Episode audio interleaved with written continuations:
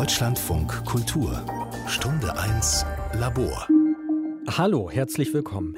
Ich bin Timo Grampes und in dieser Sendung geht es darum, was die Corona-Pandemie für SchülerInnen mit Behinderung bzw. chronischer Krankheit bedeutet. Also für Kinder und Jugendliche, die Schule ohnehin schon unter erschwerten Bedingungen erleben.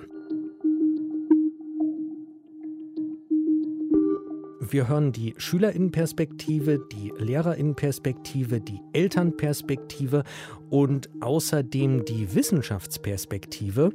Die hören wir in Person von Professor Menno Baumann. Er ist Sonderpädagoge, hat einen Lehrstuhl für Intensivpädagogik an der Fliedner Fachhochschule in Düsseldorf. Er leitet den therapeutischen Fachdienst zudem beim Leiner Stift. Das ist ein freier Träger der Kinder- und Jugendhilfe. Außerdem ist er Sachverständiger im Bereich des Familienrechts und er hat das Filmteam von Systemsprenger beraten. Hallo, Herr Baumann. Hallo, Herr Grambes. Ja, und dann kam Corona, das müsste man jetzt noch ergänzen. Und Sie fanden sich unter anderem in einer Projektgruppe mit der Virologin Sandra Ziesek aus dem Corona-Podcast vom NDR wieder, um was zu erforschen? Ja, Corona hat uns ja erstmal alle so ein bisschen aus der Bahn geworfen und ich habe relativ schnell die Überlegung gehabt, dass Corona eben nicht eine nur virologische Krise ist, sondern dass sich damit viele pädagogische Fragestellungen begeben und habe dann verschiedene Projekte gemacht, ein bisschen was zum Thema familiäre Gewalt während des Lockdowns geforscht, habe mich dann auch mit dem Thema Schule und vor allen Dingen mit dem Thema Partizipation in der Corona-Krise beschäftigt. Ja, und in dem Zuge bin ich dann in ein Projekt mit eingestiegen, das von Sandra Zizek geleitet wird und ein Verbundprojekt der Unikliniken ist, um die Fragestellung und Konzepte zu entwickeln, wie eben gerade auch gesellschaftlich mit der Corona-Krise umgegangen werden kann, nicht nur medizinisch. Und da ist jetzt in Arbeit gerade noch Eltern chronisch erkrankter oder von Behinderung betroffener Kinder und Jugendliche in dieser Pandemie Handlungskonzept für die partizipative Beteiligung bei Fragen der Präsenzpflicht in der Schule. Das ist ein Konzeptpapier, das gerade in Arbeit ist. Vorbereitet wird noch ein anderes. Da geht es um psychosoziale Konsequenzen häuslicher Quarantäne von Familien mit Kindern aufgrund von SARS-CoV-2-Infektion an der Schule. Und wenn ich mir jetzt Ihre Forschungsbeiträge und Projekte seit März so in der Summe anschaue, dann geht es ja eigentlich nur noch um Corona-Auswirkungen. Wenn wir da jetzt an SchülerInnen mit Behinderung bzw. chronischer Krankheit denken, was sind denn für Sie bisher die gravierendsten Auswirkungen der Pandemie? Naja, einerseits ist es natürlich die Frage natürlich des Gesundheitsschutzes. Wir wissen, dass eben gerade dieser Virus SARS-CoV-2 besonders fatale Auswirkungen auf Menschen hat, die eben körperlich sowieso schon kämpfen. Und am Anfang war da eine große Verunsicherung. Mittlerweile haben wir ein besseres Bild. Aber was mich vor allen Dingen als Sonderpädagoge beschäftigt, ist natürlich die Forderung Risikogruppen schützen, was für mich schon auch den Beigeschmack hat, wie hoch doch die Bereitschaft ist, die soziale Teilhabe und die Inklusion dieser Menschen auch zu gefährden, damit der Rest der Gesellschaft, wer auch immer das dann sein mag, sein Leben unbehelligt weiterleben kann. Und das ist eine Problematik, mit der ich mich nicht so richtig abfinden kann. Und dass das einzige Argument gegen Risikogruppen schützen ist, dass angeblich 21 Millionen Menschen in Deutschland Risikogruppe sind. Also mir würden auch 500 reichen, wo man sagen muss, heißt Inklusion nicht unsere Gesellschaft, muss sich darauf einstellen, dass auch Menschen mit chronischer Erkrankung und Behinderung sich sicher in ihr bewegen können. Und das ist nicht der Fall jetzt gerade zur Zeit? Das ist offensichtlich nicht der Fall. Also wenn wir zum Beispiel auf die Schule gucken, die meisten Empfehlungen, die für Schulsystem ausgesprochen wurden von medizinischer Seite, sei es von der Gesellschaft für Virologie oder auch vom RKI, sind nicht umgesetzt worden. Ich habe ja Anfang Juli, Mitte Juli auch ein Konzeptpapier aus pädagogisch-didaktischer Sicht vorgelegt. Davon ist nichts umgesetzt worden, sondern es gibt für betroffene Kinder und für Risikofamilien nur die Möglichkeit, das Kind zu Hause zu lassen mit einer ich sage mal, relativ dürftigen Versorgung mit Bildung oder aber sie in den Präsenzunterricht zu schicken unter den vollen Risiken, die da herrschen. Und problematisch ist auch, dass die Entscheidung darüber ausschließlich der Kinderarzt trifft. Es wird wenig Partizipationsmöglichkeiten für Eltern, die meiner Ansicht nach ihre Kinder viel besser kennen als der Kinderarzt. Da gibt es wenig Möglichkeiten der Eltern, da Einfluss auf die Situation zu nehmen. Fehlende Partizipation der Eltern. Das sehen Sie. Sie haben jetzt von Papieren gesprochen. Kann man denn eigentlich äh, bei dem, was da jetzt gerade passiert, mit Blick auf SchülerInnen mit Behinderung chronischer Krankheit, mit dem, was geforscht wird, kann man eigentlich von richtig validen Forschungsarbeiten sprechen, die da jetzt vorliegen? Es findet ja nun vieles gleichzeitig statt und Forschung unter Live-Bedingungen. Aber liegen auch valide Forschungsergebnisse vor? Also zum Thema kranke und von Behinderung betroffene Kinder eben erstaunlich wenig. Es gibt einige Sonderpädagogen, die sich dazu geäußert haben. Es gibt einige wenige Projekte, aber eigentlich fokussieren sie sich alle auf die Frage, ja, welche Vorerkrankungen sind denn jetzt riskant? Die Situation und vor allen Dingen auch die Situation, dass plötzlich ja sich ganz Deutschland oder die ganze Welt Sorgen um ihre Gesundheit macht, was ja eigentlich den Inklusionsgrad von kranken Menschen erhöhen sollte, die wird wenig betrachtet. Also meines Wissens nach ist zum Beispiel die Beschäftigung mit der Frage, was brauchen denn Familien in Risikolagen, um ihre Kinder gut in die Schule schicken zu können? Was brauchen die an Sicherheiten oder auch was braucht es für Support? Welche Möglichkeiten gibt es Kinder, die wirklich nicht zur Schule gehen können, auch gut zu versorgen? Das sind alles Dinge, um die sich wenig Gedanken gemacht werden, weil die anderen Fragen so sehr im Mittelpunkt stehen, dass eben gerade diese Gruppe teilweise einfach in Vergessenheit geraten ist. Aber nicht hier. Wir fragen die, die es betrifft. Wir sprechen mit denen, die in solchen Situationen sind und wir sprechen hier auch mit Lukas. Lukas ist äh, Schüler, er ist schwer krank, er ist lebensbedrohlich krank und er hat schon sehr unterschiedliche schulische Kontexte erlebt. Also die Regelschule mit einigen Wechseln, aber auch zum Beispiel Unterricht in der Klinik. Auf Twitter kann man ihn äh, finden unter dem Namen Katheter-Karambolage und da schreibt er über sein Erleben als Schüler, der sich gerade von zu Hause aus auf sein Abitur vorbereitet. Hallo Lukas. Hallo Timo. Also wir haben uns offensichtlich aufs Du vorab geeinigt Bericht außerdem noch auf zwei andere Dinge, die dich äh, schützen sollen, nämlich erstens anderer Name, zweitens keine Aufzählung von medizinischen Diagnosen. Du hast einen langen Text äh, mal geschrieben, den findet man da auch auf Twitter bei dir ganz oben im Profil. Da steht drin, dass Krankheit bei dir äh, bedeutet bzw. schon bedeutet hat Rollstuhl, Dauerinfusion, regelmäßige OPs und ein geschwächtes Immunsystem. Wie hat denn Krankheit überhaupt in deine Schullaufbahn eingegriffen? Was war da so der Bruch? Wann hat Krankheit angefangen, eine wichtige Rolle zu spielen? Also seit der Sekundarstufe 1 bin ich krank geworden. Und von da an bin ich dahingehend in der Situation gewesen, dass ich halt überhaupt nicht mehr am Unterricht teilnehmen konnte über mehrere Jahre und sehr viel Stoff verpasst hatte. Also unter anderem die siebte und achte Klasse niemals gemacht habe und direkt quasi ins kalte Wasser geworfen wurde, dass ich dann weiter in die neunte Klasse komme nach weiteren Jahren und ja teilweise auch etwas älter bin als meine Klassenkameradinnen. Also du warst in der Sekundarstufe 1, dann äh, kam die Krankheit und dann ist der Kontakt äh, zu deiner Klasse, in der du warst, teilweise völlig abgerissen im Laufe der Zeit, weil du viel im Krankenhaus warst. Genau, also ich hatte noch eine Klassenlehrerin, die mich mit Stoff versorgt hatte. Aber seitdem die dann nach ungefähr einem halben Jahr ihren Job gekündigt hatte, war dann leider auch nichts weiter mehr. Also weder von den Kindern, mit denen ich damals in der Klasse war, noch von neuen Lehrkräften. Krankheit ist bei dir dann ja zu was sehr Prägendem geworden, was auch den Ton angegeben hat. Wie war dein Gefühl damals, als du ja realisiert hast, okay, ich bin schwer krank, ich habe damit jetzt auch eine Lebensaufgabe, aber ich habe auch einen Hunger nach Bildung. Hattest du für dich eine Idee, wie das zusammengehen kann? Also für mich war es so, als ich in diese Situation geraten bin, beziehungsweise das überhaupt erst realisiert hatte, das kam ja auch relativ langsam, weil es anfangs noch hieß, man könnte da ja noch was machen. Und ja, nach dem Motto, die und die jene Medikamente und irgendwann wirst du dann wieder in der Lage sein, ein halbwegs normales Leben zu führen. Aber dazu kam es ja erst dann gar nicht, aber das, ja, das dauerte dann auch eine Weile, bis ich das quasi so richtig gemerkt hatte. Die Leute, die sagen einem ja auch nicht im Sinne von, ja, so und so läuft das jetzt ab, sondern die halten einen auch ganz gerne mal hin, damit man halt auch nicht die Geduld verliert, wenn man schon mehrere Wochen und Monate in der Klinik liegt. Und ja, also ich habe da eigentlich nie wirklich drüber nachgedacht im Sinne von, ja, Mist, jetzt bin ich krank und jetzt geht das und das nicht. Für mich war eigentlich immer klar, ich möchte halt Medizin oder Psychologie studieren. Eigentlich eher so noch die Tendenz zur Medizin und das war halt schon seit Kindheit präsent.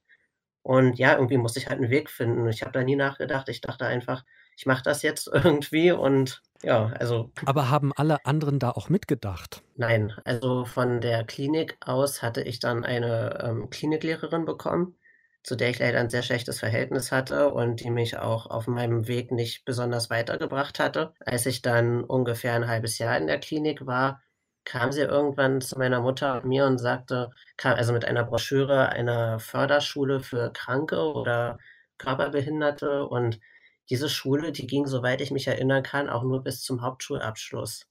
Da hatte ich mich ja auch schon ziemlich abgeschrieben gefühlt. Wie viel Kampf und Auseinandersetzung war denn nötig, um dahin zu kommen, wo du jetzt bist? Also du bist ja an eine Regelschule angebunden, jetzt gerade bist du zu Hause, aber du hast äh, diese Präsenzklasse jedenfalls theoretisch und du hast da deinen Platz. Was war alles notwendig, um da hinzukommen? Es waren ja viele Umwege. Also erstmal hatte ich halt den Krankenhausunterricht und gar keinen Kontakt mehr halt zu meiner Regelschule über Jahre. Die Situation war ja auch so, dass ich halt entweder Monate oder Wochen immer wieder am Stück im Krankenhaus war oder zwischendurch dann mal ein paar Tage zu Hause und dann wieder im Krankenhaus. Also es hat sich immer so abgewechselt. Ja, nach drei Jahren in diesem Zustand beziehungsweise in dieser Situation bin ich dann auf die klinikinterne Förderschule gekommen. Die richtete sich allerdings eher an die Kinder, die aus der Kinder- und Jugendpsychiatrie kommen. Da ging es eher um so eine Art Wiedereingliederung in die Schule, was an sich ja auch sinnvoll für mich gewesen wäre, weil ich ja, wie gesagt, die ganzen Jahre, ähm, halt völlig isoliert war von anderen Kindern und Jugendlichen, von vernünftigem Schulalltag und wahrscheinlich auch gar nicht so direkt in der Lage gewesen wäre, so eine Tagesstruktur überhaupt richtig anzunehmen im normalen Alltag, je fitter ich dann wurde. Ja, jedenfalls bin ich dann dahin gekommen mit dem Versprechen: „Ja, du machst hier dann deinen mittleren Schulabschluss.“ Frage war natürlich dann auch von meiner Mutter und mir: „Wie soll das überhaupt gehen, wenn ich die siebte und achte Klasse überhaupt nicht gemacht habe?“ Wollt ihr mich jetzt quasi direkt dann irgendwie in die neunte packen? So: „Nein, also du bist ja wahrscheinlich relativ schlau, also dann kommst du mal gleich irgendwie in die zehnte Klasse.“ Jedenfalls hatte ich dann nach wenigen Wochen bemerkt, dass ich in dieser Schule leider weder Unterricht der Siebt-, Acht- oder Neunklässlern oder eben auch Zehntklässlern gerecht wurde, bekommen habe und da niemals meinen MSA hätte machen können mittleren Schulabschluss. Also das heißt, du bist wirklich über Jahre aus einer Regelschule raus gewesen, hattest gar keine feste Klasse, sondern hast Unterricht ausschließlich im Klinikkontext erlebt und dann auch teilweise angebunden an den psychiatrischen Kontext. Genau. Wann ist denn der Wechsel wieder gelungen, also da raus und rein ins Regelschulsystem? Das war ungefähr nach einem Jahr an der Klinikschule. Allerdings war das auch nicht von Seiten der Klinikschule aus, sondern weil ich halt zunehmend und auch meine Mutter zunehmend unzufriedener wurden und eben die Beschulung dort für nicht tragbar für die Ziele, die ich habe, gehalten haben. Ich hatte von Anfang an in dieser Schule klar gemacht, dass ich das Abitur anstrebe und auch von einzelnen Lehrpersonen, also Referendaren, gesagt bekommen, dass ich das zweifelsohne auch schaffen würde. Allerdings ähm, stellte sich die Schule halt immer quer im Sinne von, dass mir halt auch eingeredet worden ist, es sei ja alles doch noch relativ schwer für mich und es war halt irgendwie so ein suggestives Einwirken irgendwie auf mich. Also ich wurde auch so in meinem Verhalten und in meinem Sein in Frage gestellt. Also in dem Schulalltag gab es immer wieder nach dem Unterricht Abschlussrunden für die Kinder, die sich eigentlich eben in dieser psychiatrischen Behandlung befunden haben. Da sollte man mit ein bis vier Punkten sein Verhalten an dem Tag einschätzen und bekam dann auch nochmal Feedback von den Lehrkräften und dem Betreuungspersonal. Und da wurde dann mir zum Beispiel gesagt, ja, also du musst das und das und das irgendwie verbessern. Du darfst nicht während der Pausen aus dem Fenster schauen. Äh, du musst mehr Kontakt zu anderen Kindern aufnehmen. All solche Dinge. Und ich hatte da teilweise das Gefühl, ich wurde halt eben auch im psychischen Bereich so ein bisschen krank geredet. Und das wirkte sich halt auch so auf die Art und Weise, wie ich dann von denen weiter behandelt worden bin, aus. Subtil wurde ähm, dir nicht ähm. zugetraut, hast du den Eindruck, dass du dein Ziel erreichen kannst, das du da formulierst, ja? Ich meine, das genau, alles findet ja. ja. unter der Voraussetzung statt, muss man ja auch sagen, dass du zwischendurch auch aus dem Kontext immer wieder raus bist, weil gesundheitlich irgendwas passiert. Ne? Also du hast ja nicht Korrekt. wirklich eine Berechenbarkeit oder Planbarkeit. Die nächsten sechs Wochen arbeite ich an dem Tag das und das. Also so hat es doch eigentlich nie funktioniert. Ja, das ist richtig. Also es waren halt immer wieder akute Situationen, in die ich gekommen bin. Dann war ich zum Beispiel mal eine Woche zu Hause und dann bin ich plötzlich wieder in der Notaufnahme gelandet und dann weitere zwei Wochen im Krankenhaus gewesen, weil das akute Problem dann wieder behoben werden musste. Und man wusste ja auch gar nicht perspektivisch, wie sich das mit der Erkrankung weitergestaltet. Allerdings ist das eine Sache, die meiner Meinung nach mich eben nicht davon abhalten sollte, auch nie außerhalb des Krankenhauskontextes ein normales Leben zu führen. Und dazu gehört eben für eine jugendliche Person auch Schule. Und ich hatte halt das Gefühl, dass ich in einer Art Parallelwelt dann feststeckte. Also es gab auch noch dann einen, den Versuch, mich an, das ist wieder noch eine neue Sache, nach ungefähr einem Dreivierteljahr bekam ich von meiner Schule einen, ich sag mal, so eine Art Außenplatz an einer Regelschule vermittelt. Das war eine Schule, die ging nur bis zur 10. Klasse. Und dort hieß es dann, ich könne dort dann die Hauptfächer, die man für den mittleren Schulabschluss benötigt, dann quasi mitmachen. Aber ich sei weiterhin an der Klinikschule angebunden und die Leute, mit denen ich dann dort in Kontakt komme, das sei ja nicht meine Klasse, so nach dem Motto, dein Zuhause ist hier in der Klinikschule meiner Mutter und mir hat das überhaupt nicht gepasst. Weil erstens, wir waren dann auch kurz zu dem Gespräch mit der Direktorin dieser Schule und ich habe sehr schnell festgestellt, es gab Polizeiansatz, gerade als wir gekommen sind an der Schule, weil irgendein Kind ein anderes verprügelt hatte. Und das gesamte Umfeld dort hat mir überhaupt nicht gefallen und auch der Plan nicht, weil man muss ja auch bedenken, um das Abitur zu erreichen, beziehungsweise überhaupt in die Oberstufe zu kommen, benötigt man ja bestimmte Kurse, die man, also Fächer, die man abgeschlossen hatte, teilweise eine zweite Fremdsprache auch, je nach Schule. Und das gab es alles auch an der Förderschule gar nicht. Das bedeutet, an der Regelschule könnte ich quasi als Gast an die drei Hauptfächer mitmachen, die ich dann für den mittleren Schulabschluss benötige. Aber an der Förderschule selber, das war halt wie an der Grundschule und der Unterricht war halt auch auf Grundschulniveau. Statt Physik, Chemie und Biologie hatten wir zusammengefasst Naturwissenschaften. Und wir hatten auch keinen richtigen Geschichtsunterricht oder Erdkundeunterricht. Das hat sich dann teilweise abgewechselt und war dann eine Art Gesellschaftskunde. Und die Noten, die ich bekommen hatte, die hatten halt alle ein Sternchen im Sinne von, dass es entstanden unter sonderpädagogischer Förderung. Und da hat mir auch meine ganzen Einsen halt nichts gebracht, weil das Sternchen das noch dahinter stand. Genau, erstens das und eben auch die ganzen wichtigen Fächer, die ich für die Oberstufe gebraucht hätte, fehlten. Und ich hätte halt auch gar nicht die Vorbildung überhaupt gehabt, dass ich ja die Oberstufe geschafft hätte. Das klingt so, als sei es ein großer bürokratischer und auch persönlicher Akt gewesen, um dann letztendlich jetzt an die Regelschule zu kommen. Und es klingt äh, so, als hättest du dich oder auch deine Mutter sich sehr stark schon artikulieren müssen, damit das passiert. War das so? Definitiv. Also ich habe selber halt als Schüler immer wieder meinen Unmut in der Schule selber kundgetan und mit meiner Mutter gemeinsam dann eben auf eigene Faust eine weitere Schule für mich gesucht, was sich auch sehr schwer gestaltet hatte, weil wir entweder überhaupt keine Antworten auf unsere E-Mails bekommen hatten. Also meine Mutter und ich haben gemeinsam eine E-Mail verfasst und die dann quasi als Rundmail dann an verschiedene Schulen gesendet. Und insgesamt waren es, glaube ich, nur zwei Schulen, die sich überhaupt zurückgemeldet hatten. Herr Baumann, kann man sagen, äh, das ist eine ganz normale Geschichte, wenn ein Schüler jahrelang mit schwerer Krankheit lebt und versucht, ein Abitur zu erreichen? Ich tue mich mit dem Begriff normal in solchen Lebensläufen eben gerade schwer. Gerade diese Krankheiten, die chronisch sind. Ob das Krankheiten sind aus dem onkologischen Bereich oder auch äh, Muskelerkrankungen oder progrediente Erkrankungen oder auch Epilepsien. Das sind Krankheiten, die, wenn sie einen schweren Verlauf nehmen, extrem unberechenbar sind. Und dementsprechend unterscheiden sich auch diese Verläufe, denn das Problem an der Geschichte ist, dass wir keine Struktur haben, die sich auf diese Flexibilität, die man bräuchte, um in einem solchen Falle wirklich Inklusion und Schule und Bildung zu ermöglichen, auch vorzubereiten.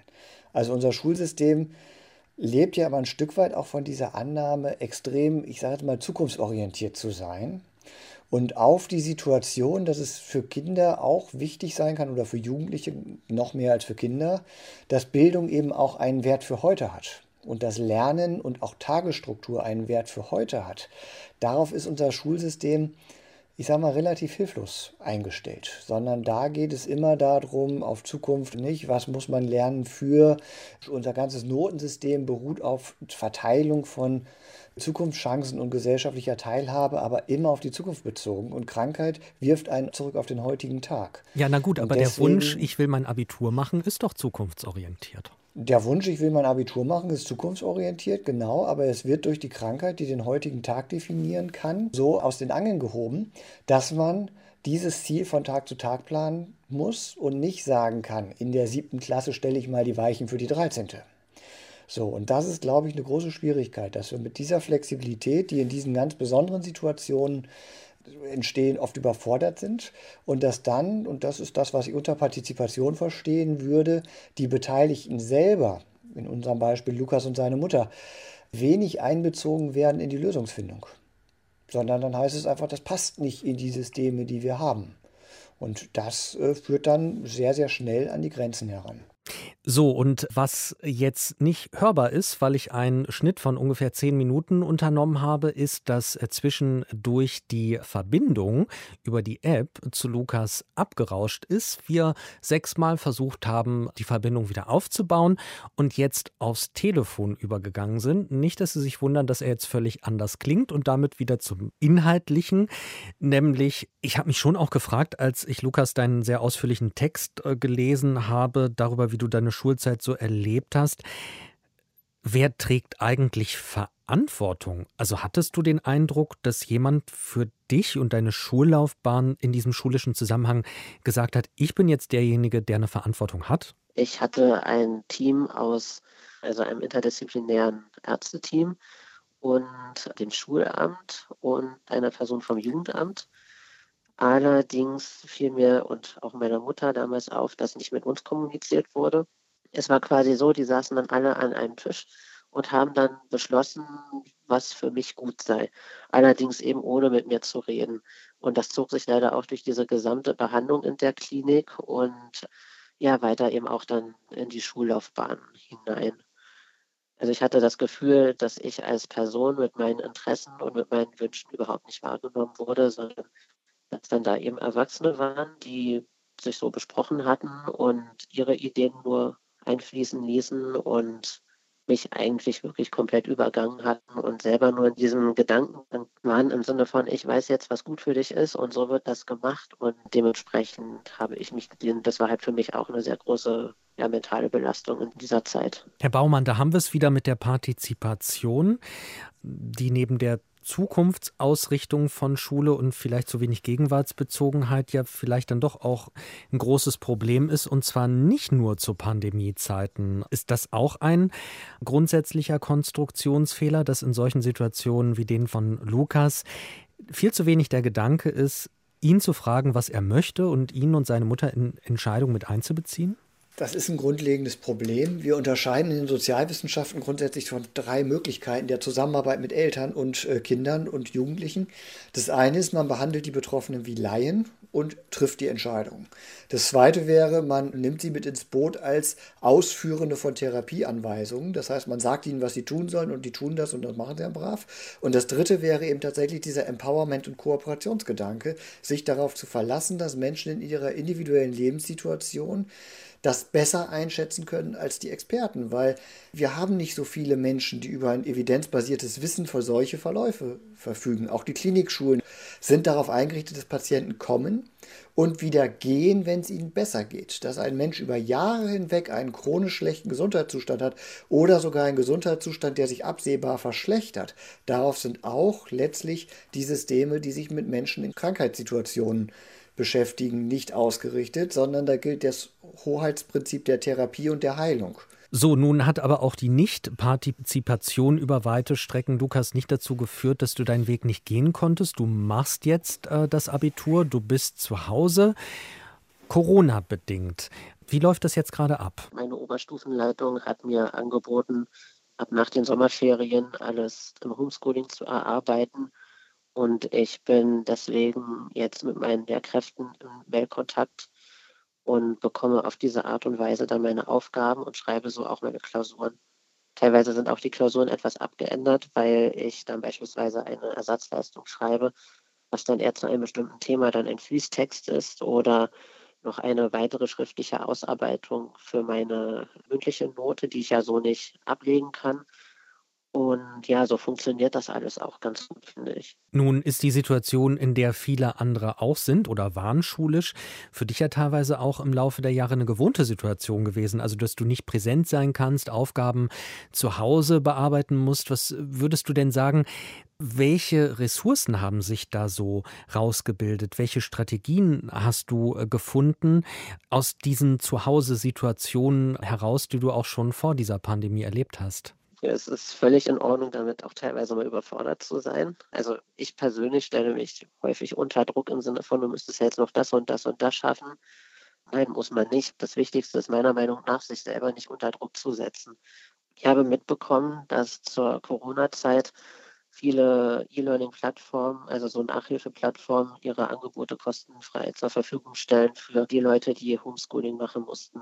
Mehrere junge Leute, die halt häufig gar nicht zur Schule gehen können aufgrund ihrer Erkrankung, weisen häufig auf ihre Situation hin. Aber da wir halt nicht die Mehrheit sind, wurden wir über die ganzen Jahre nicht weiter gehört und waren relativ uninteressant. Und da würde ich mir schon wünschen, dass solche Programme auf die ja eben viele von den Leuten in meiner Situation angewiesen sind, gerade für diese Personengruppe, zum Beispiel eben auch durch Kliniken vermittelt oder Sozialdienste, was weiß ich, kostenlos zur Verfügung gestellt werden.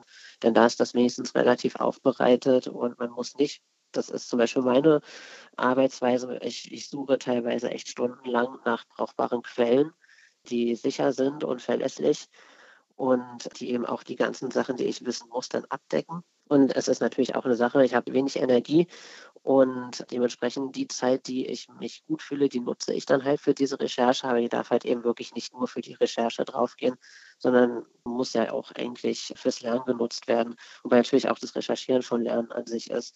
Jedenfalls würde ich mir da eben wünschen, wirklich einen kostenfreien Zugang zu solchen Plattformen, weil wie gesagt, für die Mehrheit ging es ja dann auch auf einmal. Und es wäre ganz schön, wenn das irgendwie beibehalten würde, eben für diese kleine Minderheit.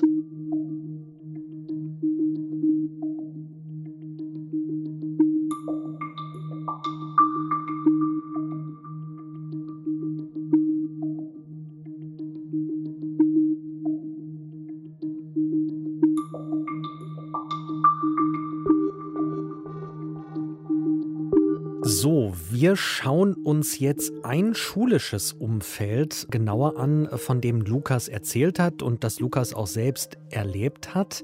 Die Klinikschule nämlich. Herr Baumann, die Klinikschule, wo kann die überall auftauchen? Naja, wie der Name schon sagt, sind es in der Regel Schulangebote, die an Kliniken angedockt sind. Die häufigste Variante ist mit Abstand die Kinder- und Jugendpsychiatrie weil dort erstens nochmal ein sehr viel verstärkter Wert auf Tagesstruktur gelegt wird. Das heißt, Schulbesuch ist dort wichtig. Und weil es auch eine Klinikform ist, in der es relativ normal ist, dass Kinder auch mal dort für drei Monate aufgenommen werden, weil Therapieprozesse dort einfach lange dauern. Akutkliniken haben das seltener, aber es sind dann doch schon eher die spezialisierten Kliniken, die dann eben auch Klinikschulen vorhalten, zum Beispiel Reha-Einrichtungen, Kurkliniken, aber auch Kliniken, die zum Beispiel große onkologische Bereiche haben, also überall dort, wo Kinder mindestens sechs Wochen in Therapie sind. Ich weiß, dass es zum Beispiel in äh, Bayern auch eine Schule an einer Rheumaklinik gibt, Überall dort, wo es der Regelfall ist, dass die Patienten, die aufgenommen werden, sechs Wochen bleiben, gibt es dann auch entsprechende schulische Angebote. Wir hören jetzt mal direkte Eindrücke aus der Klinikschule. Ich hatte Gelegenheit vorab mit einer Lehrerin von der Klinikschule zu sprechen, Zita Schneider. Auch sie heißt eigentlich anders, aus Datenschutzgründen jetzt hier so. Schule ist, das muss man grundsätzlich sagen, ein sehr geschütztes Umfeld und muss es auch bleiben. Und so ist es äh, mit dem anderen Namen ein Weg, trotzdem Innenansichten zu kriegen. Frau Schneider hat mir Fragen schriftlich dann beantwortet im Anschluss an unser Gespräch und die habe ich einsprechen lassen. Und die erste Frage an Sie war, was ist das für eine Klinikschule, an der Sie arbeiten? Wie funktioniert die? Meine Aufgabe ist es, Schülerinnen zu unterrichten, die aufgrund einer Erkrankung für eine begrenzte Zeit in der Kinder- und Jugendpsychiatrie untergebracht sind.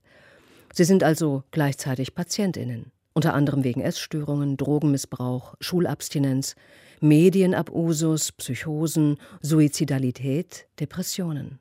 All das kommt bei uns vor. Ich habe in meiner Klasse meistens maximal sechs SchülerInnen. Und das sieht jeden Tag anders aus. Durch Verlegungen oder Entlassungen findet oft ein Wechsel statt. Meist weiß ich morgens nicht, wen ich gleich unterrichten werde. Es gibt Tage, an denen ich zusammen mit Schülerinnen aus dem Gymnasium, der Hauptschule, der Förderschule und einer reformpädagogischen Schule arbeite, und das inhaltlich von Klasse 1 bis 13. Erstrangige Bedeutung hat in unserer Klinikschule die Therapie. Im Unterricht werden einzelne Schülerinnen zu Therapien abgeholt, auch Ärztinnengespräche finden teils während der Unterrichtszeit statt. Die meisten jungen Menschen, mit denen ich zusammenarbeite, bringen die großartige Ressource mit, sich in der größten Krise ihres Lebens trotzdem mit schulischen Inhalten auseinandersetzen zu können, um für ihre Zukunft zu arbeiten. Ja, da haben wir sie wieder, die Zukunft, die wichtig ist, aber es stellt sich natürlich trotzdem die Frage jetzt auch nach der Gegenwart. Wie sieht es denn an dieser Klinikschule in der Kinder- und Jugendpsychiatrie gerade in der Gegenwart aus im Kontext Corona? Der Klinikschulalltag für die Kinder und Jugendlichen hat sich gar nicht so sehr verändert. Unterrichtszeit und Inhalte sind weitestgehend gleich geblieben. Die Pausen finden nicht mehr auf dem Schulhof statt, sondern auf der jeweiligen Station. Die Corona-Maßnahmen werden in der Regel von allen sehr gut akzeptiert. Natürlich gibt es aufgrund von verschiedenen Erkrankungen Schwierigkeiten, alle Regeln genauestens einhalten zu können. Ich denke da zum Beispiel an Kinder mit Zwangsstörungen. Für sie ist es oft schwierig, die Maske dauerhaft aufzulassen oder sich nicht ins Gesicht zu fassen. Oder auch Jugendliche, die ein herausforderndes Sozialverhalten an den Tag legen. Auch hier ist das ein oder andere Mal eine große Diskussion nötig, bis die Maske dann wieder über der Nase sitzt. Auf der geschlossenen Station werden aufgrund der Selbstverletzungsgefahr die Drähte aus den Masken herausgenommen. Dadurch sitzen die Masken natürlich nicht mehr gut auf der Nase, sondern rutschen immer wieder herunter. Also teilweise kein Draht in den Masken im geschlossenen Bereich, im Bereich, in der Klinikschule der Kinder- und Jugendpsychiatrie, der also nochmal abgeschlossen ist, äh, wo dann Kinder und Jugendliche mit akuter Selbst- oder Fremdverletzungsgefahr beschult werden. Aber ansonsten, das ist durchgekommen, keine riesigen Änderungen für die SchülerInnen. Das sagt jedenfalls Zita Schneider. Wäre aber noch die Frage, was gilt denn für Sie selbst und Ihre Kolleginnen und Kollegen? Wie prägt Corona Ihre Arbeit? Wenn ich vor Ort arbeite, desinfiziere ich vor Unterrichtsbeginn alle Tische und wesentlichen Kontaktflächen. Ich trage natürlich Maske und bin in engem Austausch mit der Station. Sobald ein Corona-Fall auf Station ist, wird der Unterricht in digitaler Form stattfinden. Vor der Pandemie wurden die SchülerInnen im Klassenstufenprinzip unterrichtet. Da es jedoch durch die Pandemie zur Kohortenbildung kam, musste die Schule den Unterricht modifizieren und sich neu aufstellen. Unterrichteten meine KollegInnen früher zum Beispiel die Klasse 6 und 7, so können das heute Schülerinnen und Schüler sein von Klasse 5 bis 9. Das hat natürlich Konsequenzen für den Lernstoff, den sich die KollegInnen zusätzlich aneignen müssen. Für sie war es eine große Umstellung. Es besteht immer noch die Sorge, Schülerinnen und Schülern nicht gerecht zu werden, weil sie sich mit den Lerninhalten aus den zusätzlichen Lernstufen nicht sicher auskennen.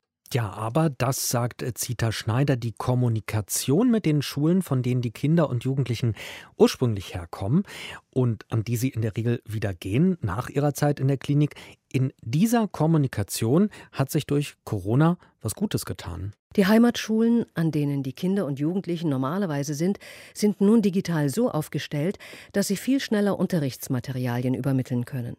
Viele Schulen verfügen auch über eine Lernplattform, die Schülerinnen direkt nutzen können, sobald sie bei mir in der Klasse sind. Dadurch haben sie das Gefühl, weiter am Geschehen der eigenen Klasse teilzuhaben und fühlen sich dadurch noch einmal mehr motiviert.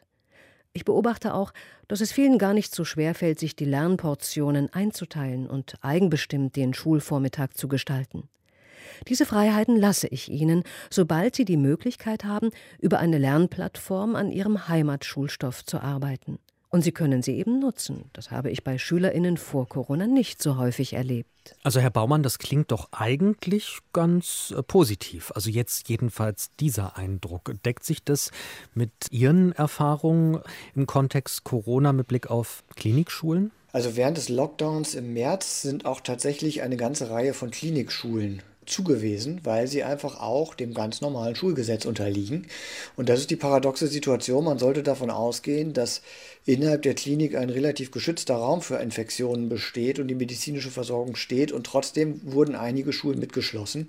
Das hat den Alltag gerade in den Kinder- und Jugendpsychiatrien nicht nur einfacher gemacht. Dort, wo Schulen offen geblieben sind, wunderbar.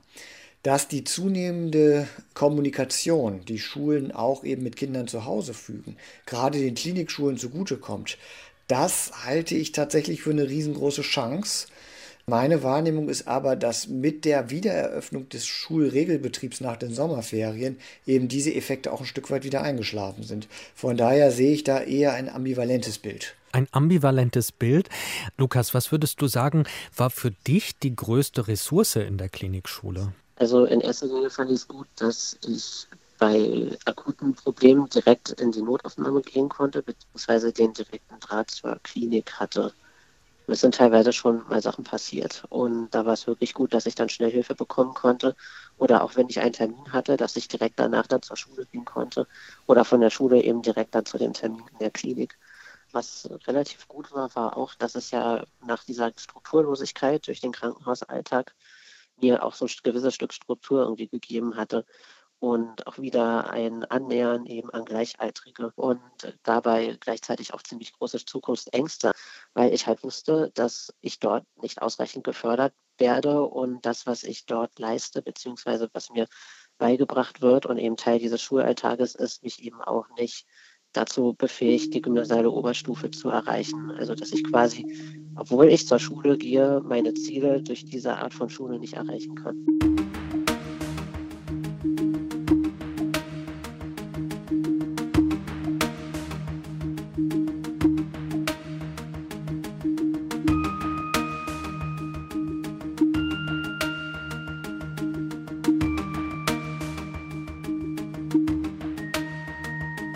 Ja, wir haben schon erfahren, es ist äh, für Schülerinnen mit äh, Behinderung oder mit chronischen äh, Krankheiten nicht immer ganz so leicht, dass sie bekommen, was sie sich wünschen. Auch die Bildung, die sie sich wünschen. Ich habe beim Nachdenken über diese Sendung auch über mein Sonderpädagogikstudium nachgedacht und habe mir die Frage gestellt, was ist denn da eigentlich das Anspruchsvollste? Und ähm, es ist aus meiner Sicht eindeutig der Förderschwerpunkt geistige Entwicklung. Ja, es gibt ja so unterschiedliche sonderpädagogische Förderschwerpunkte und geistige Entwicklung wirft ja schon die Frage auf Geist. Was soll das sein? Wie verstehen wir Geist? Ja, und wie verstehe ich geistige Behinderung? Verstehe ich die psychologisch im Sinne von Intelligenzminderung äh, verstehe ich die soziologisch, vielleicht sogar in dem Sinne, dass sie eine Zuschreibung ist, dass Menschen geistig behindert gemacht werden. Oder verstehe ich sie medizinisch im Sinne von organischen und genetischen Störungen.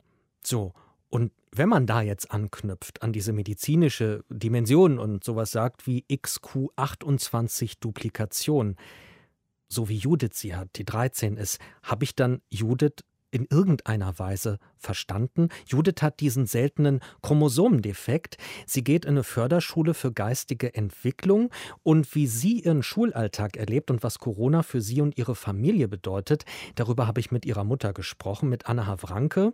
Und äh, die schreibt über ihr Leben mit Judith im Blog Das bewegte Leben. Und so heißt Anna Havranke auch auf Twitter. Das bewegte Leben. Tag, Frau Havranke. Hallo. Wir zeichnen dieses Gespräch auf und ich erreiche Sie im Kinderhospiz. Warum? Mm, wir sind gerade zum Entlastungsaufenthalt im Kinderhospiz.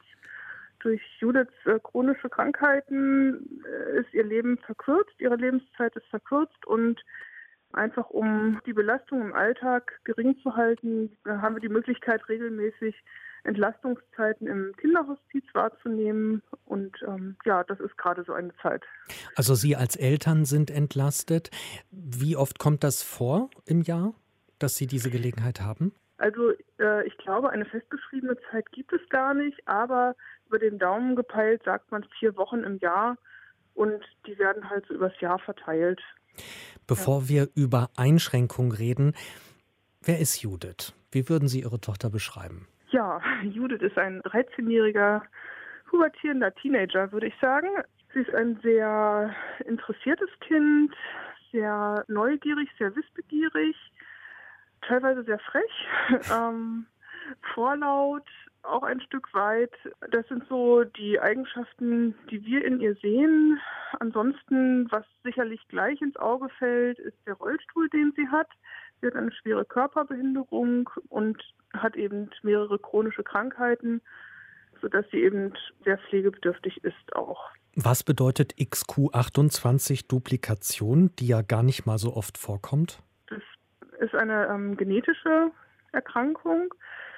In ihren Zellen ist etwas verändert und zwar in jeder Zelle. Sozusagen in jeder Zelle ist dieser Abschnitt, der bei anderen Leuten anders aufgebaut ist, bei ihr eben auch anders aufgebaut und das wirkt sich auf ganz unterschiedliche Weise aus.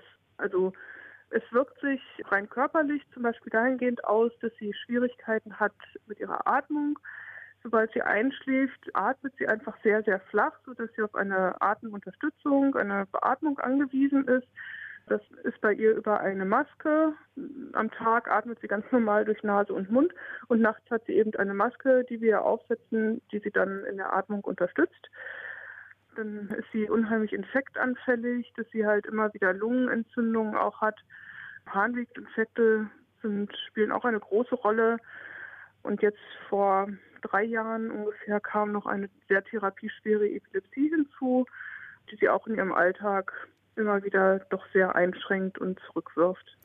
Wie kommunizieren Sie mit Ihrer Tochter? Wie teilt sie sich mit? Sie kann über Blicke antworten. Also wir stellen ja eine Frage. Zum Beispiel, Judith, möchtest du jetzt duschen? Und wenn sie duschen möchte, schaut sie uns an. Oder wir führen es noch weiter aus. Wenn du baden möchtest, guckst du den Papa an. Wenn du duschen möchtest, guckst du mich an. Und auf diese Weise durch Blicke kann sie sich gut verständigen. Darüber hinaus hat sie noch einen Talker. Man kann sich das vorstellen wie ein Tablet. Und an dieses Tablet ist unten eine Leiste angeschlossen, eine Infrarotleiste, die die Augenbewegungen erfasst und auf dem Tablet sind verschiedene Symbole hinterlegt und Judith kennt die Bedeutung der Symbole und wenn wir ihr eine Frage stellen, guckt sie auf das entsprechende Symbol und der Talker, also diese elektronische Kommunikationshilfe, sagt für sie dann das, was sie anschaut, also zum Beispiel Ja oder Nein oder eben auch komplexere Dinge wie mir geht es gerade gut, weil es ist alles okay gerade oder mir geht es schlecht, weil mich die Epilepsie nervt oder mir geht es schlecht, weil ich müde bin, weil es mir zu laut ist. Also sie kann halt einfach darüber verschiedene, auch differenzierte Dinge äußern. Wie funktioniert denn der Schulalltag für Sie? Judith geht in eine Schule für geistige Entwicklung. Das heißt, sie hat einen sehr individuellen Lehrplan, der mit den Lehrkräften immer zu Anfang des Schuljahres abgestimmt wird, wo wir eben gemeinsam auch überlegen, was ist in diesem Jahr wichtig für Judith, was sind so die nächsten Lernziele, die werden festgelegt und dann wird eben im Laufe des Schuljahres daran gearbeitet. Also in diesem Schuljahr ist es zum Beispiel, Judith wird sicherer mit ihrem Talker, ähm, wendet diesen mehr an, nutzt ihn in Alltagssituationen und zieht ihn selbstverständlich in ihren Alltag mit ein. Das ist gerade ein Lernziel, an dem sie in diesem Jahr arbeiten wird. Kommunikation und Verständigung. Wie läuft das mit pflegerischer Unterstützung? Die wird ja in der Schule auch nötig sein. Können wir uns das so vorstellen, dass die in den Unterricht eingebunden ist oder wie funktioniert das? Genau, also Judith wird durch den Pflegedienst in die Schule begleitet. Sie muss zu Teilen des Tages mit einem Monitor überwacht werden, der eben ihre Sauerstoffsättigung im Blut misst. Ähm, dann sind noch pflegerische Maßnahmen notwendig, die eben nicht die Lehrer durchführen können. Daher begleitet sie immer einen Pflegedienst. Der Pflegedienst fährt mit ihr zusammen zur Schule, um eben auch während der Fahrt für Eventualitäten, für Notfälle da zu sein und entsprechend handeln zu können.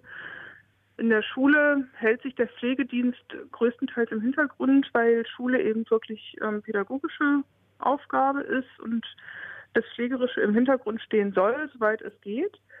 Die Pflegekräfte sind in der Klasse mit dabei, halten sich aber im Hintergrund und greifen halt ein oder übernehmen Aufgaben punktuell, die dann mit den Lehrern abgesprochen sind. Wie zum Beispiel die Nahrungsgabe beim Mittagessen. Judith kann durch ihre ähm, körperliche Behinderung nicht selber essen, sodass dann die Pflegekräfte es übernehmen, ihr das Essen anzureichen. Das ist zum Beispiel eine Aufgabe des Pflegedienstes. Was ist denn, Oder wenn der mal ausfällt? Dann äh, sieht es schlecht aus. Dann kann sie eigentlich, also von der Schule aus, könnte sie nicht alleine dort betreut werden, weil die Anforderungen, die Judith hat sozusagen, das Leistungsspektrum der Lehrer übersteigt, sodass sozusagen es notwendig ist, dass sie immer jemanden dabei hat. Und ähm, da kollidieren tatsächlich Schulpflicht und Pflegebedürftigkeit. Wir haben es im Moment mit der Schule so gelöst, dass dann ich mit in die Schule gehe. Und das ist das, worauf 13-jährige Jugendliche ja immer am meisten Bock haben, auf ihre Eltern mit im Unterricht, nehme ich an. Ne? So sieht's aus. Ja, nein, also das finden wir beide ziemlich blöd. Also Judith ist dementsprechend genervt. Ich bin's auch, muss ich sagen. Für mich als Mutter hat es noch den kleinen Vorteil, sage ich mal, dass ich recht nahe dran bin, was sie gerade in der Schule lernt. Aber insgesamt ist es schon natürlich für beide keine gute Situation. Das auf keinen Fall. Wie ist denn die Situation in der Schule gerade? Findet die statt? Also wenn Sie jetzt aus dem Hospiz raus sind, wann geht es wieder in die Schule? Kann die gerade stattfinden? Unter welchen Bedingungen? Also die Schule hat gerade tatsächlich regulären Betrieb. Es ist aber tatsächlich so, dass die Schule um Judiths spezielle Situation weiß, die Infektanfälligkeit und auch die Komplikationen, die sie haben würde, wenn sie eine Corona-Infektion bekommen würde, sodass wir uns mit der Schule verständigt haben, dass sie erstmal nicht kommen wird. Tatsächlich. Auf unabsehbare Zeit dann. Ja, also wir haben die Zahlen im Blick äh, und werden mit den Lehrern regelmäßig kommunizieren, auch wie es in der Schule ist. Es gab schon einen Corona-Fall in der Schule, was natürlich bei der sensiblen Schülerschaft total ja einfach auch gefährlich ist.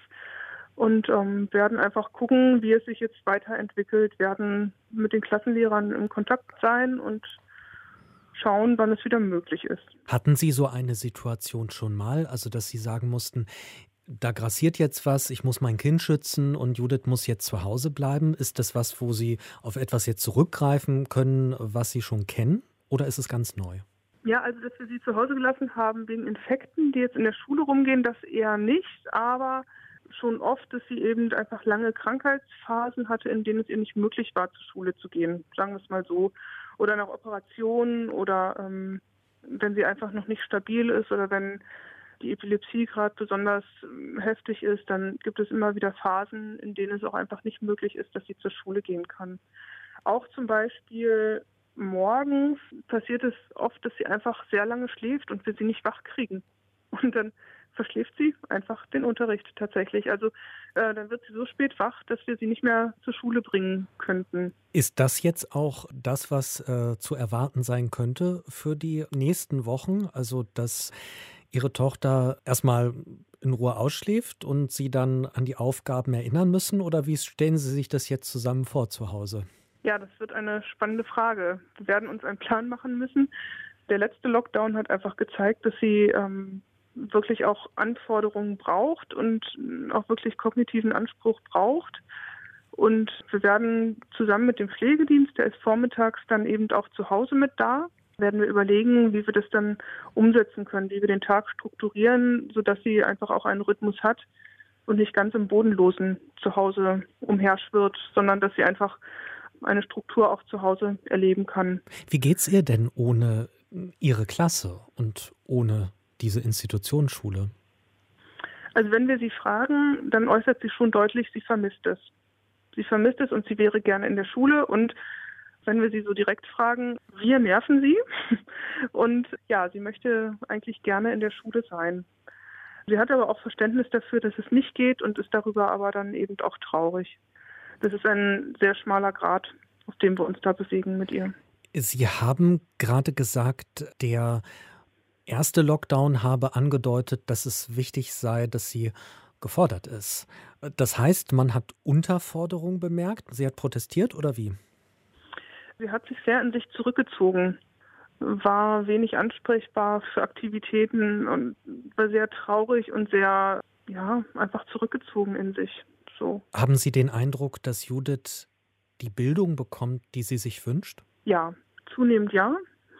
Ähm, sie hat eine sehr sensible Lehrerin, einen sehr sensiblen Lehrer, die wirklich gucken, was braucht sie, welche Bedürfnisse hat sie, wo steht sie gerade und was sind die nächsten Lernziele und die das auch eben auch wirklich auf ihren Wissensstand gut anpassen und die Unterrichtsinhalte so gestalten, dass sie auch das lernen kann, was einfach jetzt dran ist.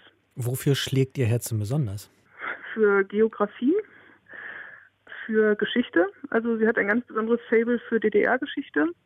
Da möchte sie alles erfahren. Eine Zeit lang war es das Thema Weltall. Das hat auch die Schule ganz gut aufgegriffen, dass die eben ein ähm, Weltraumprojekt gemacht haben. Das haben die wirklich lange bearbeitet und jetzt ist das Thema auch, glaube ich, erschöpft und jetzt ist gut. Also jetzt ist Alexander Gerst nicht mehr so ähm, hoch im Kurs und jetzt sind wir so ein bisschen, glaube ich, dabei, wieder ein neues Thema zu finden. Also aktuelle politische Geschehnisse sind auch immer sehr in ihrem Fokus. So die aktuelle Politik besprechen wir viel mit ihr. Sie geht jetzt neuerdings in den Konfi-Unterricht. Glaubensinhalte werden jetzt zunehmend wichtig für sie. Darüber möchte sie viel erfahren. Ja, das sind so im Moment die, die Themen, die sie bewegen. Ich denke, wir werden auch durch die Lehrer ähm, einiges an Material zugespielt bekommen, sodass wir eben dann auch damit zu Hause weitermachen können mit dem, was auch gerade in der Schule stattfindet.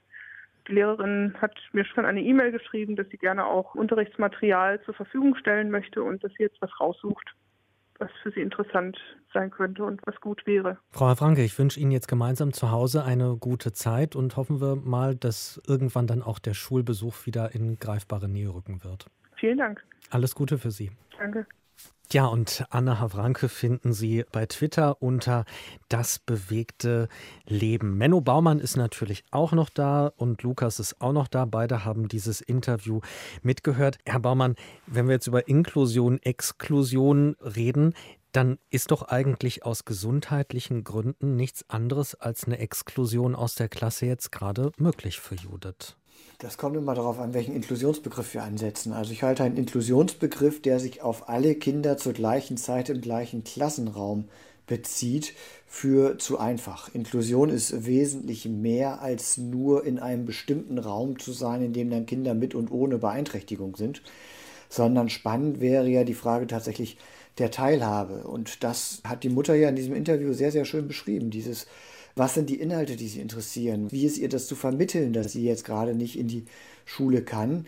Mich erschreckt eher, mit welcher Selbstverständlichkeit Risikogruppen zurzeit aus allen Prozessen rausgenommen werden sollen oder dürfen, dass man es laut aussprechen darf. Ja, dann sollen doch die, die Angst haben, zu Hause bleiben. Es geht hier ja nicht darum, dass die Eltern Angst haben. Es geht hier um reale Gefahren und reale Bedrohungen für das Kind. Und ich glaube, dass wir den Inklusionsbegriff weiterdenken müssen, als sitzt jetzt im Moment jedes Kind im Klassenraum, sondern gerade das, was Lukas vorhin auch beschrieben hat, Teilhabemöglichkeiten, zum Beispiel über eine Webcam im Unterricht, zum Beispiel über Chatfunktionen, kann er über Chatfunktionen an Gruppenarbeiten teilnehmen. Das könnte Judith jetzt vermutlich mit ihren Voraussetzungen nicht, weil diese Talker selten so internetfähig sind, dass man damit Gruppenarbeiten im engeren Sinne machen kann. Aber viele Kinder und Jugendliche wären in der Lage, eingebunden zu sein in die Prozesse, auch wenn sie sich in einer Klinik aufhalten, auch wenn sie aufgrund der Covid-19-Pandemie zurzeit zu Hause sein müssen. Und diese Potenziale schöpfen wir im Moment nicht aus. Wie sieht es denn mit Blick auf die Eltern aus? Denn dadurch, dass Judith äh, zu Hause ist, ändern sich ja ihre Abläufe auch fundamental. Und wir haben ja auch in diesem Gespräch mit Anna Havranke gehört, fällt der Pflegedienst aus, äh, schon zu regulären Schulzeiten, dann ist das auch ihr Part. Also sind denn da Eltern eigentlich ausreichend unterstützt in solchen Fällen? Naja, da kommen wir wieder zu dem Punkt der Bildungsgerechtigkeit. Wenn die Eltern unterstützen können, hat ein junger Mensch Glück. Wenn die Eltern das nicht können, weil zum Beispiel der Arbeitsplatz unsicher ist, weil die wirtschaftliche Perspektive der Familie nicht gesichert ist, dann setzt einen so eine Phase massiv unter Druck. Und ich sage mal, die Kinder, die wirklich sehr, sehr schwere Erkrankungen hatten, schon vor Covid-19, die leben seit Jahren in Ausnahme. Noch dramatischer ist es für die Familien, wo die Kinder Erkrankungen oder Behinderungen haben, die sie im Alltag bisher relativ wenig beeinträchtigt haben, aber jetzt plötzlich voll durchschlagen. Also zum Beispiel mit einer Atemwegserkrankung geht ein Kind normalerweise in die Regelschule, die Eltern brauchen sich keine Gedanken zu machen und plötzlich ist das Kind ein Risikokind. Oder auch die Kinder, die vollkommen gesund sind, aber Angehörige Risikopatienten sind in der Familie. Da kommt dieses Phänomen durch die Corona-Pandemie plötzlich vollkommen neu auf die Familien zu. Und da sehe ich nicht, dass da eine ausreichende Unterstützung gewährleistet ist. Und da zeigen eben Beispiele wie das Interview, das wir gerade gehört haben, oder auch das, was Lukas über seine Familiensituation beschrieben hat, dass da die Versorgung seit Jahren im Argen liegt. Aber es war bisher eine kleine Gruppe, die wird bereitwillig ignoriert. Und jetzt plötzlich haben wir die Situation, dass es sehr, sehr viele Menschen betrifft und dass es jetzt plötzlich sichtbar wird wie schlecht die Versorgungssituation in solchen Momenten auch ist. Würdest du das teilen, Lukas, aus deiner Erfahrung heraus, die natürlich auch über deine eigene Geschichte weit herausreicht? Du bist ja auch mit anderen Menschen in Kontakt, die in ähnlichen Situationen sind. Ja, also ich würde das definitiv teilen und auch die Aussage unterschreiben, dass jetzt plötzlich eben erst diese Probleme ja, für die breitere Masse sichtbar werden, die eigentlich schon seit Jahren bestehen. Aber das mit der Elternlotterie ist doch unfair. Also wenn ich keine Eltern habe, die da einstehen können und sehr ausdauernd und stark sind, dann habe ich Pech gehabt als Kind. Ja, ich denke schon.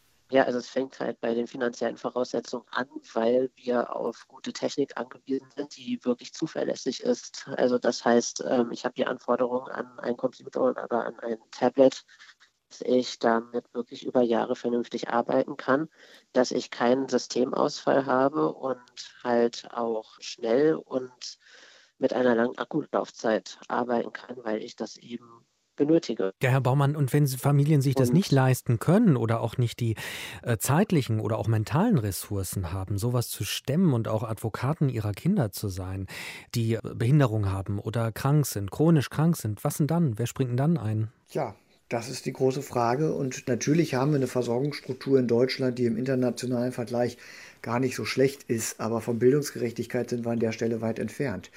Das haben wir ja auch schon während der Corona-Pandemie, während des ersten Lockdowns erlebt.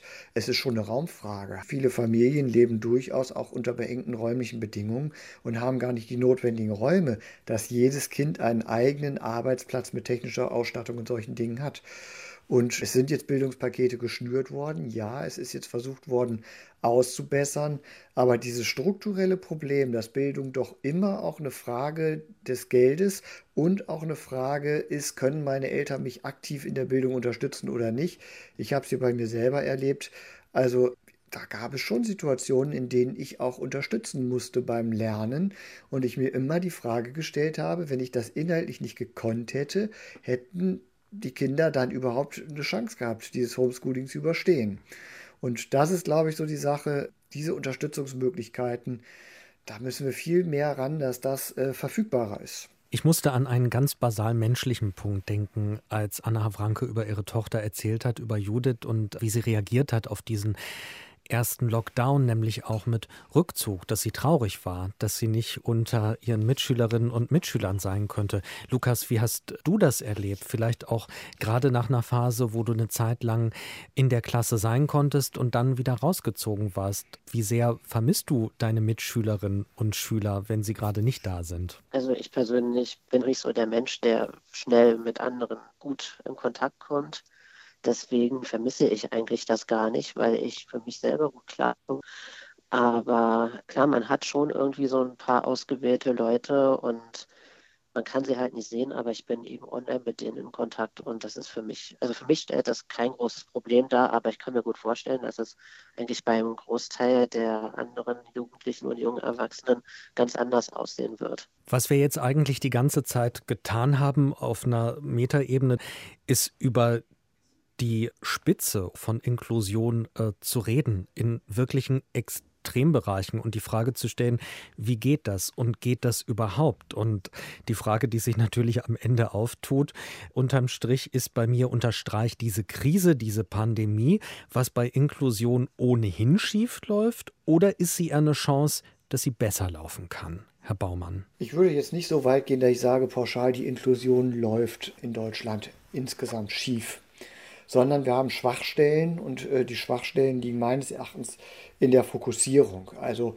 ich nehme mal ein einfaches Beispiel, wenn wir von barrierefrei reden, meinen wir meistens Rollstuhlfahrer gerecht, während andere Bedürfnisse von äh, Krankheiten oder Behinderungen, die sehr viel seltener sind, weniger in den Blick genommen werden. Oder dieser Bereich des gemeinsamen Unterrichts. Nicht jedes Kind ist mit dem Fachlehrersystem eines Gymnasiums gut aufgehoben. Trotzdem kann das Kind die notwendigen kognitiven Ressourcen für einen Gymnasialbesuch haben. So, und das sind Bereiche, wo ich denke, wir müssen in unserem Inklusionsbegriff noch sensibler werden. Was bedeutet Inklusion für wen? Da hat die Corona-Pandemie uns jetzt nochmal die ein oder andere Wunde aufgezeigt. Welche? Den ein oder anderen möglichen naja, zum Beispiel die Wunde, was ist mit Situationen, wenn ich mich entscheiden muss, wenn ich sagen muss, es geht so, wie es jetzt ist, nicht. Heißt das dann, okay, dann streichen wir die Inklusion? Also ich finde es erstaunlich. Nehmen wir das Beispiel Hygieneregeln nicht einhalten können, was ja im Förderschwerpunkt geistige Entwicklung, mit Verlaub, ich finde schon witzig, dass das ein Förderschwerpunkt ist. Geistige Entwicklung sollte doch das Ziel jeder Beschulung sein. Im Förderschwerpunkt geistige Entwicklung ist das nicht so selten, dass Kinder Abstandsregeln, dass Kinder dieses nicht mit Spucke rumhantieren und sowas alles nicht gut bewerkstelligen können. Und wie bereitwillig dann gesagt wird, ein Kind, das das nicht kann, kann dann eben jetzt im Moment nicht zur Schule gehen. Und das ist so für mich so der Punkt, wo ich sage, da müssen wir aufpassen, dass wir keine Rückwärtssalto machen, dass uns die Pandemie nicht zurückgeschmissen hat. Und an anderen Stellen was zum Beispiel die Teilhabe über Distanzunterricht angeht, was zum Beispiel Lernplattformen angeht, was zum Beispiel Unterrichtsmaterialien über Lernplattformen bereitzustellen angeht. Da haben wir in der Pandemie jetzt durchaus erste Schritte getan, von denen ich mir wünschen würde, dass die in viel, viel stärkerem Umfang genutzt werden können. Also da könnte auch eine Chance drin liegen für Kinder, die temporär eben nicht in der Regelschule sein können, trotzdem an Regelschule teilzuhaben und dass wir eben ein bisschen von diesem Schubladendenken wegkommen. Aber das wird sich ja zeigen müssen, wie sich das dann nach der Pandemie auch ein Stück weit entwickelt. Also technische Dinge werden möglich, die vorher schwieriger waren. Da gibt es jetzt mehr Teilhabe. Vielleicht noch so ein kleines Wünsch dir was, ja? Also wenn es so eine zentrale Forderung gäbe, die sofort umsetzbar wäre und auf der Stelle, um in dieser Pandemiesituation die Situation zu verbessern für SchülerInnen mit Behinderung oder mit Krankheiten, chronischen Krankheiten. Lukas, was wäre deine zentrale Forderung? Schulschließung individuelle Lösungen und ich möchte, dass junge Menschen, die zur Risikogruppe gehören oder Angehörige aus der Risikogruppe haben, ohne bürokratische Hürden zu Hause bleiben können. Herr Baumann, Ihre Forderung. Gemeinsame Lösungssuche mit den Beteiligten direkt selber, also sprich mit den Eltern und da, wo Kinder und Jugendliche sich selber schon beteiligen können und kommunizieren können, die aktiv mit einzubinden und dann individuelle Lösungsmöglichkeiten zu schaffen, wie Schule und Teilhabe vonstatten gehen können, in dieser Zeit, aber auch darüber hinaus. Menno Baumann finden Sie auf Twitter unter äh, Professor Dr. Menno Baumann. Lukas finden Sie unter Katheter Karambolage. Ich bin Timo Grampes und freue mich, dass wir hier diese Sendung gemeinsam durchlaufen haben. Also äh, wir drei jetzt und noch einige andere und natürlich Sie als Hörerinnen und Hörer. Vielen Dank an alle. Und diese Sendung finden Sie natürlich auch unter deutschlandfunkkultur.de.